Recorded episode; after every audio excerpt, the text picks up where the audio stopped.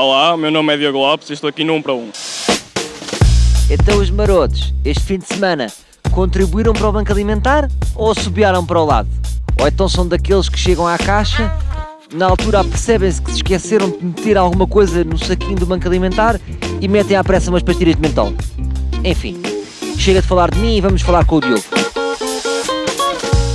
Diogo Lopes, no fim de semana que se passou, o Banco Alimentar fez uma grande campanha de recolha de alimentos. Achas que estas iniciativas são importantes? Claro que sim. Tu costumas ajudar o Banco Alimentar ou quando vês voluntários com sacos de plástico na mão, pegas no telemóvel e fins estás a ter uma discussão acesa com a tua namorada? Opa, não, eu não fiz nada, mas quem costuma ajudar são mais os meus pais, eu por acaso não tenho muito essa iniciativa.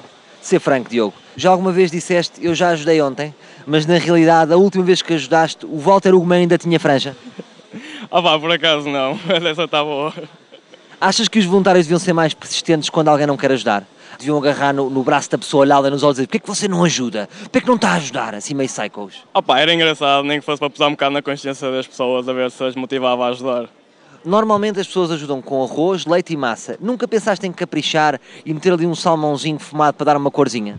Opa, não, acho que era melhor dedicar esse dinheiro a coisas que dessem para ajudar mais pessoas do que salmão. Salmão não dá para quase nada.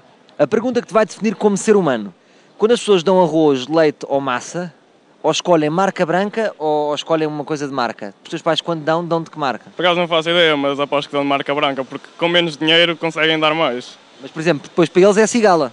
Opa, isso já é outra coisa, não é? Temos que ver isso. Eu tinha esta ideia que era, quando alguém com posses, alguém com muito dinheiro, rejeitava ajudar, acendia-se um foco de luz sobre essa pessoa e o Miguel Vital do Preço Certo dizia Parabéns, você rejeitou a solidariedade!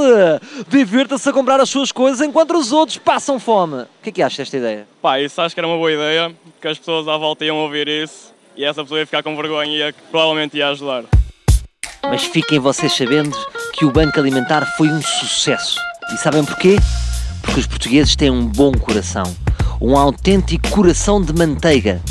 Ou como queriam os nutricionistas, um autêntico coração de azeite. Não, não fica tão bem, não é? Lá está. Podemos mudar a comida, mas não podemos mudar as expressões de língua portuguesa. O que nós podemos é mudar as mentalidades. Parabéns às pessoas que este ano contribuíram. Para o ano, eu juro que não vou meter umas pastilhas de mental à pressa. Voltamos amanhã com mais um 1 para 1.